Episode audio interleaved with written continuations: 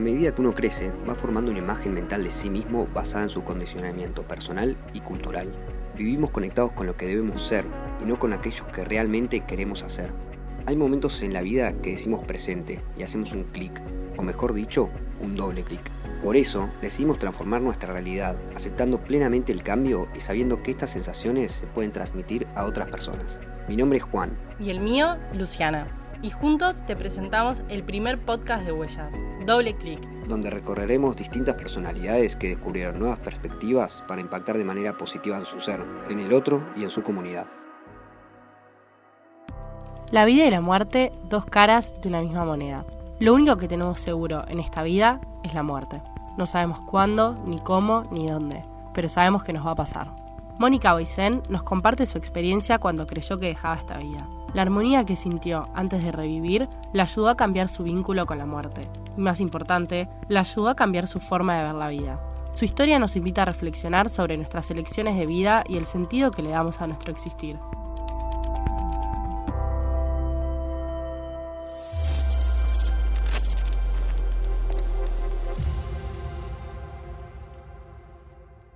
Bueno, bienvenida Mónica, muchas gracias por venir. Bueno, muchas gracias por invitarme. Bueno, para nuestros oyentes que todavía no te conocen, ¿querés contarnos quién es Mónica? Yo soy una mujer madre de tres hijas. Soy una persona muy feliz y muy agradecida porque creo que todo lo que he vivido hasta ahora me, me constituye, hizo de mí ser quien soy hoy.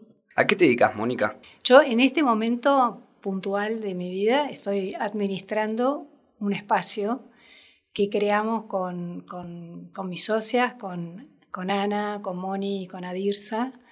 En el año 2006 empezamos con un proyecto muy lindo para ampliar nuestra conciencia, para conocernos mejor. Y teníamos ganas de, de crear un espacio en donde pudiéramos compartir estos contenidos con, con, gente, convocar personas que estuvieran en esta búsqueda de camino personal. Y así fue que en el año 2007 el 17 de marzo del 2007 abrimos nuestra querida Posada del Té.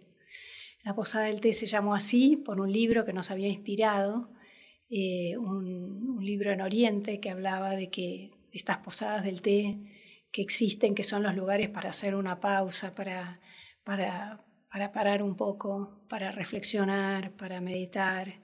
Y queríamos que ese fuera el espíritu de este espacio que creamos. Y bueno, durante 10 años este, trabajamos las cuatro codo a codo con este proyecto. Luego la posada se disolvió como sociedad, así que actualmente me dedico a administrar el lugar, pero ya no encabezando la agenda. Mónica, vos tuviste una experiencia cercana a la muerte. ¿Nos querés contar un poco sobre eso? Sí, bueno, yo creo que esa experiencia, yo tenía 32 años.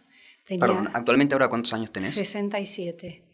Tenía 32 años, casada, con tres chiquitas divinas, soñadas, y me quedo embarazada de un cuarto embarazo. Todo empieza bien, pero a los dos meses y medio empiezo con pérdidas. El médico no me da mucha bolilla y ya estaba como con nueve días de pérdidas, de mucha pérdida, con coágulos y demás. Yo ya estaba muy debilitada. Lo voy a ver un día al consultorio, ese noveno día que lo voy a ver, y él me dice que, que me fuera a casa y que me tomara unas pastillas de ergotrate, decía que eran para provocar más contracciones, para eliminar los restos de embarazo. Y me dijo, probablemente durante 48 horas tengas pérdidas importantes. Yo ahora pienso para atrás, digo, qué sumisa, qué mansa, qué ilusa, qué ignorante también. Que le hice caso, y me compré las pastillitas, me compré el algodón y me volví a mi casa, estaba muy pálida, estaba muy cansada. Y ese día cuando me fui a acostar, la verdad que no podía levantarme del baño. Mi marido me decía, ¿estás haciendo pis? No, es sangre. No paraba, no paraba, no paraba. Pero el médico me dijo que esto era normal. Yo no sé de dónde saqué que era normal. Logro, este, como puedo, llegar a la cama y acostarme. Y afortunadamente a la una y media de la mañana me despierto sintiéndome mal, con ganas de vomitar, muy mareada, y alcanzo a despertar a mi marido. digo, me siento mal, eh, no sé qué me está pasando. Y cuando me quiero levantar para ir al baño, eh, me desmayo, me desmayo, me caigo y pierdo la conciencia. Por un instante pierdo la conciencia, porque de pronto salgo de mi cuerpo veo mi cuerpo tirado, mi marido desesperado, no sabía qué hacer, y todas las sensaciones que tenía estando dentro de mi cuerpo previo a desmayarme, que era frío, mucho frío, porque yo cuando salgo de la cama estaba congelada, aparte ya estaba con, había perdido mucha sangre, y toda la incomodidad, los mareos, la náusea, todo lo que físicamente yo sentía, de pronto fuera de mi cuerpo no había malestar ¿Vos te veías nítidamente? Yo me veía. ¿Y así te veías al lado o estabas como flotando? Yo estaba por arriba, ah, por encima. O sea, vos quedaste inconsciente y automáticamente fue un instante de inconsciencia. Fue un instante de inconsciencia en el desmayo y es cuando salgo, veo mi cuerpo tirado. Y era la vista como de una, como si fuese una tercera vista, una tercera persona que veía toda la situación. Exactamente, desde afuera. Y claro, yo no podía mover mi cuerpo, no me respondía porque yo estaba fuera de mi cuerpo.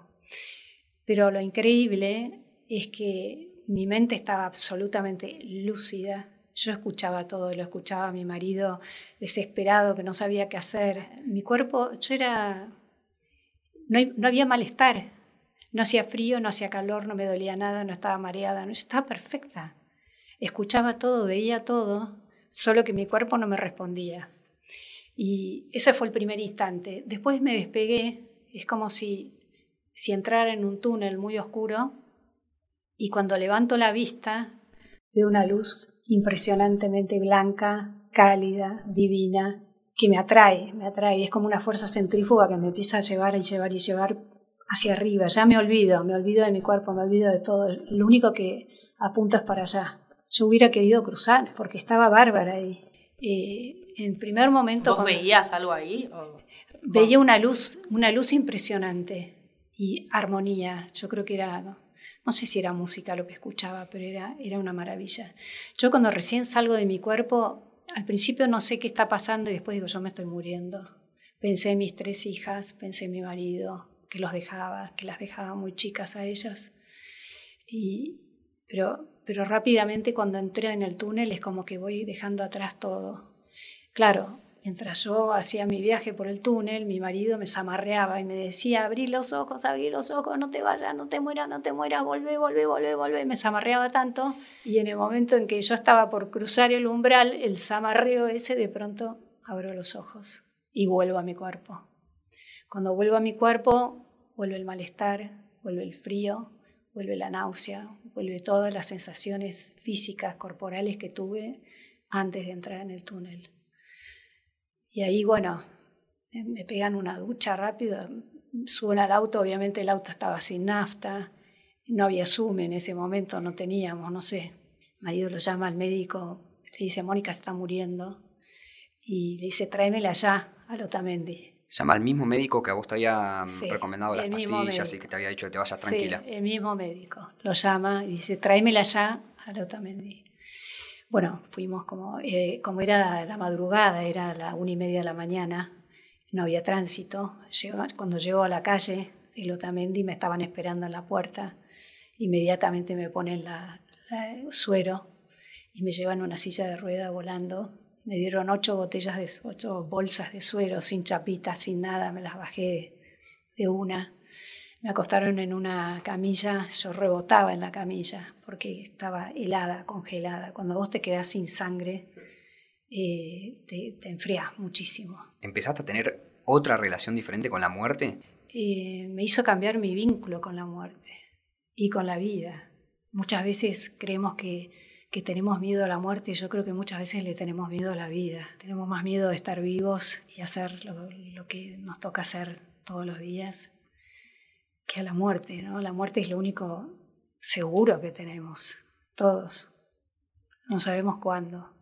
Yo creo que el miedo más grande que, tenemos como seres humanos es al sufrimiento, es al dolor, al dolor físico, al deterioro, no la muerte en sí. Porque yo creo que no yo, yo comprobé que no dejas de existir, simplemente existís de otra manera. Y ahora, por eso también, cada vez que estoy con una persona que, está en sus últimos momentos y demás, yo sé que escucha, yo sé que siente. En el año 2018 acompañé la muerte de mi padre, que murió agarrado de mi mano, que fue un momento muy, muy fuerte porque fue ver a un ser querido como es un papá morir delante tuyo. Pero bueno, el tiempo te va ayudando, ¿no? Y agradezco, la verdad que agradezco todo, porque los momentos de tanta intensidad te conectan con, con, más con la trascendencia ¿no? de la existencia, no con lo efímero, no con tanta superficialidad. ¿Siempre fuiste creyente? Mira, yo, mi familia es, yo vengo de una familia alemana protestante. Cuando me casé, a los 21 años me casé con, con un irlandés católico y una familia muy católica y para tener como coherencia en la educación de nuestros hijos, con el correr de los años me, me, convertí en católica, pero siempre fui una católica muy sui generis. Yo creo que tengo una mirada espiritual y sagrada de la vida, pero sin dogmas y siempre va a seguir siendo así. No me importa qué bandera tiene, así lo que me importa es si creo muchísimo en Dios, en Jesús, Ah, lo amo a Jesús como maestro, a la Virgen María como modelo de mujer. No soy una persona religiosa, pero sí me conecto en mis diálogos internos, en, en mis oraciones, eh, los invoco como parte de mi vida, como mis maestros espirituales y como guías y como acompañantes en la vida. ¿Y la experiencia que vos tuviste con la muerte, que nos contabas recién de verte de afuera, el viaje en el túnel y demás, ¿lo asociás directamente a la a tu creencia, si se puede decir así, a Dios, no sé, te confirmó la existencia de Dios o algo del estilo, haber tenido esa experiencia? La verdad que no sé, nunca lo asocié. Yo creo que, yo creo que el alma humana transita estas experiencias. Se me ocurre que el parto debe ser algo parecido. Cuando vos salís de la panza de tu mamá, o sea, no lo recuerdo, pero debe ser también esa sensación que estás naciendo a una nueva vida. Bueno, yo creo que sucede a la inversa en el momento en que nos morimos y, yo realmente creo que, que, venimos a transitar unas cuantas experiencias de vida, que no es una sola. Y vamos haciendo nuestros aprendizajes y nos llevamos el bagaje de todo lo aprendido en esta y que volvemos y volvemos unas cuantas veces, creo en eso. En la reencarnación. Sí, sí si querés llamarlo así. Yo creo que el alma y repite experiencias en un cuerpo humano varias veces y aprende. Si no, no me explicaría cómo Mozart pudo componer a los cinco años. Eh, hay, experiencias de vida muy sorprendentes y no sé si son coeficientes intelectuales eh, altísimos porque sí o si son almas viejas que ya vienen con mucho conocimiento, con mucha experiencia. Me gusta creer en eso. Y antes de esta experiencia cercana a la muerte que tuviste, ¿también creías en esto o es lo que te pasó te cambió la visión? Eh, yo creo que no me lo cuestionaba tanto. A partir, eso fue como un, un shock de realidad y me hizo profundizar más en el sentido de la vida. ¿El haber dejado tu cuerpo por unos minutos te afectó psicológicamente en algo? Eh, me dejó unas secuelas durante un tiempo que yo quedé, a pesar de tener una familia con tres chicas, chicos y demás, me, me, quedé prendada de ese lugar. Quise haber cruzado, quería haber seguido. Entonces me costó mucho volver a mi vida. Todo había perdido como sentido. Yo diría que estuve como deprimida, porque quedé como con un anhelo de allá. Pero lo importante de esta historia, lo, siempre voy a agradecer haber vivido esto, que fue muy fuerte para mí, para mi marido, para mis chicas. Fue una situación límite, rozar la muerte de esa manera. Pero lo, lo que a mí me ayudó fue cuando, bastantes años más tarde, a mis 49, y una de nuestras chicas, nuestra segunda hija, fallece atropellada por un tren. Y con el desgarro que fue y lo que me desmoroné en ese momento, después cuando pude calmarme, pensé, ella ya hizo este viaje, obviamente era demasiado joven para irse, tenía 24 años y media, eh, pero ella está en un buen lugar. Yo sé, yo sé que cuando nos morimos, yo confío por el anticipo que tuve, que estamos en un buen lugar que hay que aceptarlo, que no nos queda otra. y que vamos a estar acá mientras dure nuestra estadía acá en la vida, ¿no? Y apostar a la vida siempre y no tener miedo que si nos toca morir también va a estar bien. Y la experiencia previa mía me ayudó mucho a poder sobrellevar la muerte de Vico, cosa que no pasó con mi marido, mi ex marido, porque estábamos separados hacía nueve meses. Él, a los cuatro años de la muerte de Vico, falleció de ELA, una enfermedad autoinmune terrible, porque no lo pudo superar nunca. ¿Cómo fue la vida después de la muerte de tu hija? Desde el momento en que te enterás hasta, no sé, las semanas, eh, los meses y los años posteriores. Victoria nos había dejado un legado. Ella era una chica muy artística, le gustaba pintar, le gustaba muchísimo escribir, leía, había leído muchísimos libros y había escrito un cuento. Había escrito una fábula espiritual parecida del tipo del Principito, se llamaba El Principito, Antoine de Saint-Exupéry. Eh, había escrito un cuento que lo había también ilustrado todo y yo le había llevado a hacer el registro de propiedad intelectual porque ella quería presentarlo en concurso. Yo le digo, si querés lo editamos. Me dijo, no, no, mamá, porque una obra literaria tiene que ganar concursos y demás. Este, es, la vía del, del escritor va, va, por ese lado. Y yo digo, es tan joven, tiene tiempo, tiene razón. Así que la registramos y dejé que ella hiciera su camino presentándolo en concursos, en lo que fuera. Bueno, finalmente Vico partió antes de que pudiéramos publicarlo y de que pudiera presentarlo, pero sí edité el libro, me conecté con Sebastián Doso Moreno que estaba en la Posada del Té, era, era uno de nuestros profesores, de nuestras estrellas en la Posada del Té. Él estaba abriendo una editorial y el libro de Vico fue la piedra fundamental de su editorial, fue el primer libro que editó.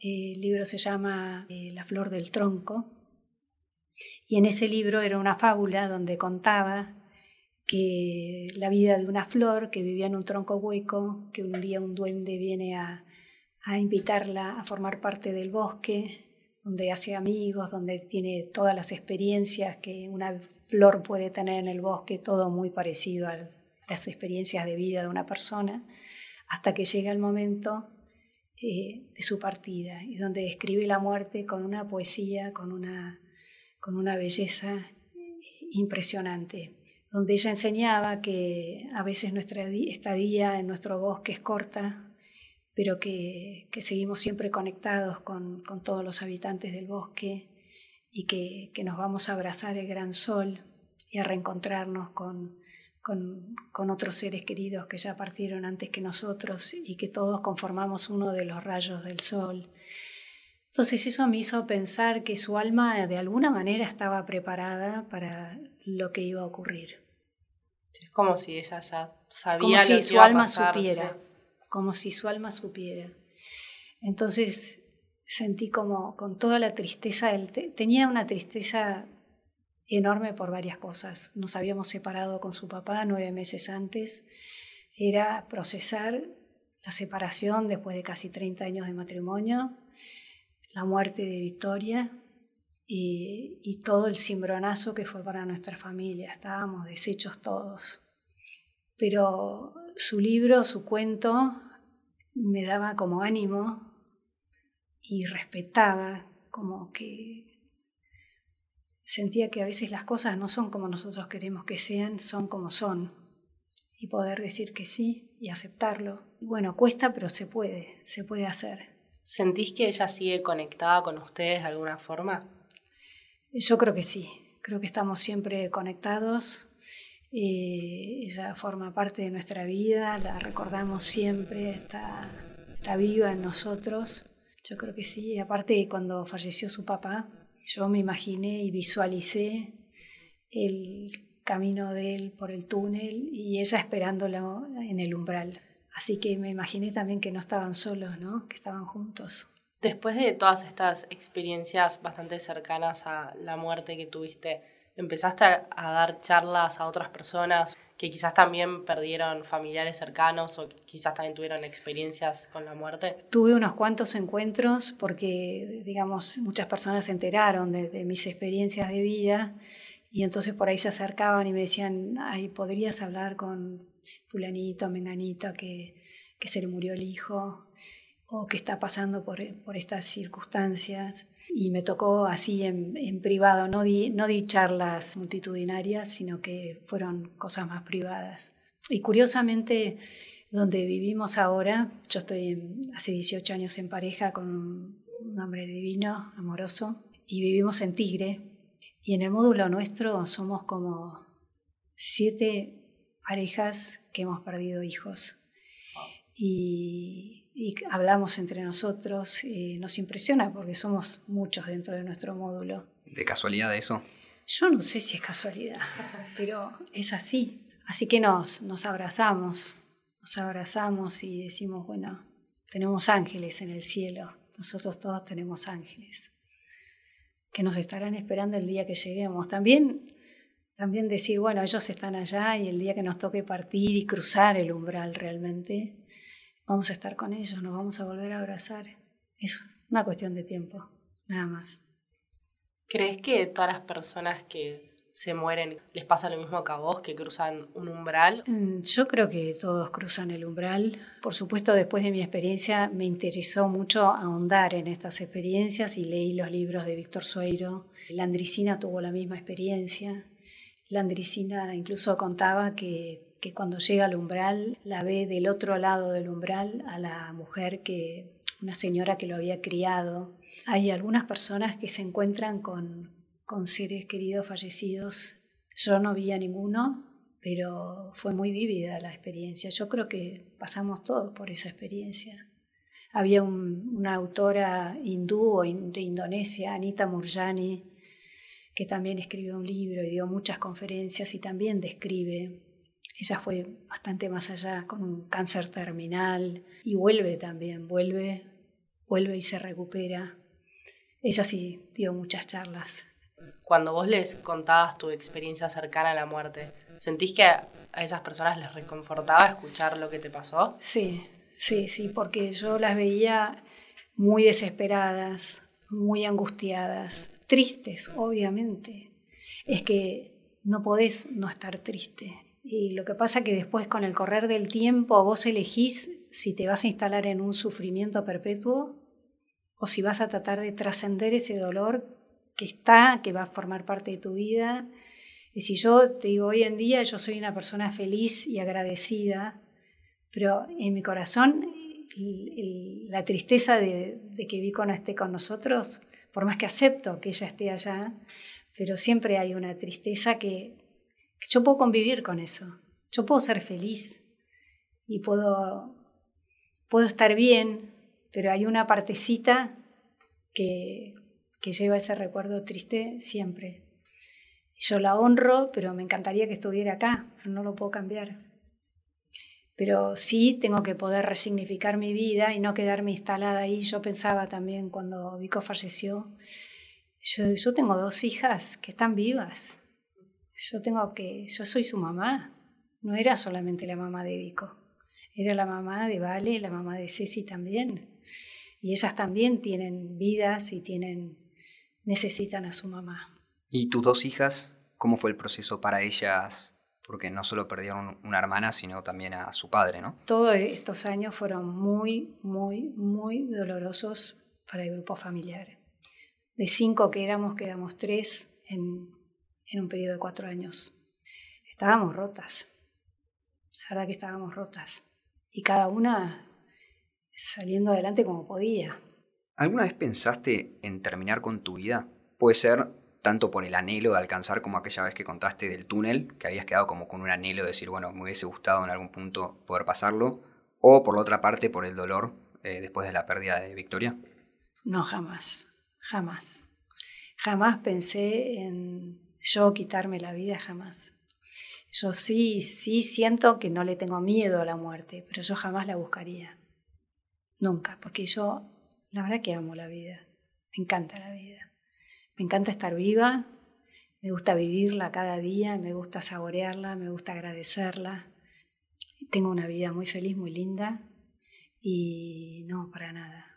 ¿Crees en la suerte o en el destino o algo que pueda englobar la idea de que las cosas ya están predeterminadas por algún ser superior o lo que sea? Mira, yo creo mucho que, que ser felices depende mucho de nosotros y de las elecciones que hacemos. Yo creo que permanentemente estamos eligiendo, hago esto, hago aquello, voy con este, voy con el otro. Y si estamos bastante alineados, nuestro corazón, nuestra mente, nuestro cuerpo, si estamos en armonía y tratamos de elegir con conciencia los pasos que vamos a dar, con quién queremos compartir la vida, si elegimos desde ese lugar, tenemos grandes oportunidades de ser muy felices y, sentimos como que, que el universo, que Dios nos ayuda. Tenemos que vivir con conciencia y tratar de hacer lo correcto y tratar de fluir buscando el bien común, que lo que sea bueno para mí también sea bueno para los demás, de no perjudicar a otros, de ser conscientes en el cuidado del planeta, de ser ecológicos. O sea, yo creo que todo pasa por la conciencia que tenés para vivir. Tratar de vivir con conciencia, despiertos. Si tuvieses que cambiar todo lo que te pasó, ¿lo cambiarías o elegís volver a vivir todo lo que viviste? La verdad que si pudiera cambiar algo que no dependía de mí, elegiría que Victoria estuviera viva, igual que mis otras dos hijas, y ver a sus, a sus hijos, mis nietos. Tengo cinco nietos actualmente. Me gustaría ver a las tres hermanas juntas. Eso es lo único. El resto yo creo que nuestro pasado, nuestra biografía nos constituye, somos lo que somos por todo lo que vivimos. Pero no, no, yo creo que está, está bien, la vida es como es. ¿Crees en el karma? Yo creo que el karma es, poquito creo que, que, hay, que hay un destino. lo que sí creo que después depende de nosotros qué hacemos con eso que nos ocurre. O sea, hay cosas que quizás no sean evitables, pero nuestra mirada o nuestra actitud o nuestra respuesta a lo que la vida nos está proponiendo sí depende de nosotros. O sea, no somos una hoja al viento. ¿Alguna vez tuviste bronca o te pusiste a pensar cómo puede ser que a mí me esté pasando todo esto y por ahí a otra persona que tengo al lado, no sé, nunca tuvo una pérdida, no tiene grandes dolores tal vez en su vida? No, bronca no. No, no, no, bronca no. Yo lo que siempre pensé es, ojalá encuentre los recursos adentro mío y la fortaleza para vivir lo que tengo que vivir, lo que estoy viviendo y poder trascenderlo, poder salir adelante. Yo creo que todos, todos venimos a hacer aprendizajes y aprendemos hasta el día que nos vamos. Capaz que a mí me tocó un aprendizaje más cercano con, con, con historias relacionadas con la muerte, con muerte de seres queridos, y a otro le tocará otras asignaturas. Hay tantas que cada uno tiene lo suyo, ¿no? ¿Qué se hace con el dolor de una pérdida? El dolor de una pérdida lo tenés que abrazar y llorar todo lo que necesites, no lo niegues, está ahí, es real, ocurre. Y tenete paciencia, porque te lleva un tiempo, es un proceso. Es un proceso. Pero la verdad que como no lo podés negar, no lo podés correr, está ahí. El tiempo ayuda mucho. El tiempo, el amor, la contención, no estar solo, estar acompañado y tratar de dejar partir a tus seres queridos en paz, no retenerlos. Es mejor recordarlos con alegría, recordar los buenos momentos vividos con ellos, decirles que sean libres, que sean almas libres, que vuelen, que vuelen, que sean felices, que sean felices en ese otro plano, que nos inspiren si quieren, que nos acompañen si quieren, pero no retenerlos, no atraparlos este, con amargura. Obvio que hay un tiempo prudencial en donde uno le duele mucho y estás triste y lloras, pero después pensar en ellos también, dejarlos, soltarlos. ¿Qué mensaje te gustaría dejarle a las personas que van a escuchar este podcast? Y me encanta poder ayudar, y servir de esta manera, que sería una forma de, ayudar a otros. Ojalá les sirva mi experiencia. Lo que uno tiene que pensar es que la vida, la vida es movimiento, hacia adelante. Y a todos nos pasa cuando emprendemos cosas que tenemos miedo, que nos asustamos porque hay inconvenientes, porque a veces las cosas no son tan fáciles ni tan fluidas como nosotros queremos, pero que siempre hay, hay que buscarle la vuelta. Y, mi vida hasta ahora me ha demostrado eso, que hasta en los momentos más difíciles, cuando uno ve todo oscuro, cuando uno cree que, que, no va más, eh, siempre se sale adelante. Eh, es animarnos, es arriesgar, es apostar a la vida, es apostar a nuestros sueños y creer que, que, siempre se puede. Esto también va a pasar, que las dificultades nunca son eternas, nunca es para siempre, siempre, siempre pasan. Entonces con esa, con esa mirada y yo no digo que, que, yo no me asuste también cuando vienen las dificultades o que no me preocupe o que no me cueste dormir.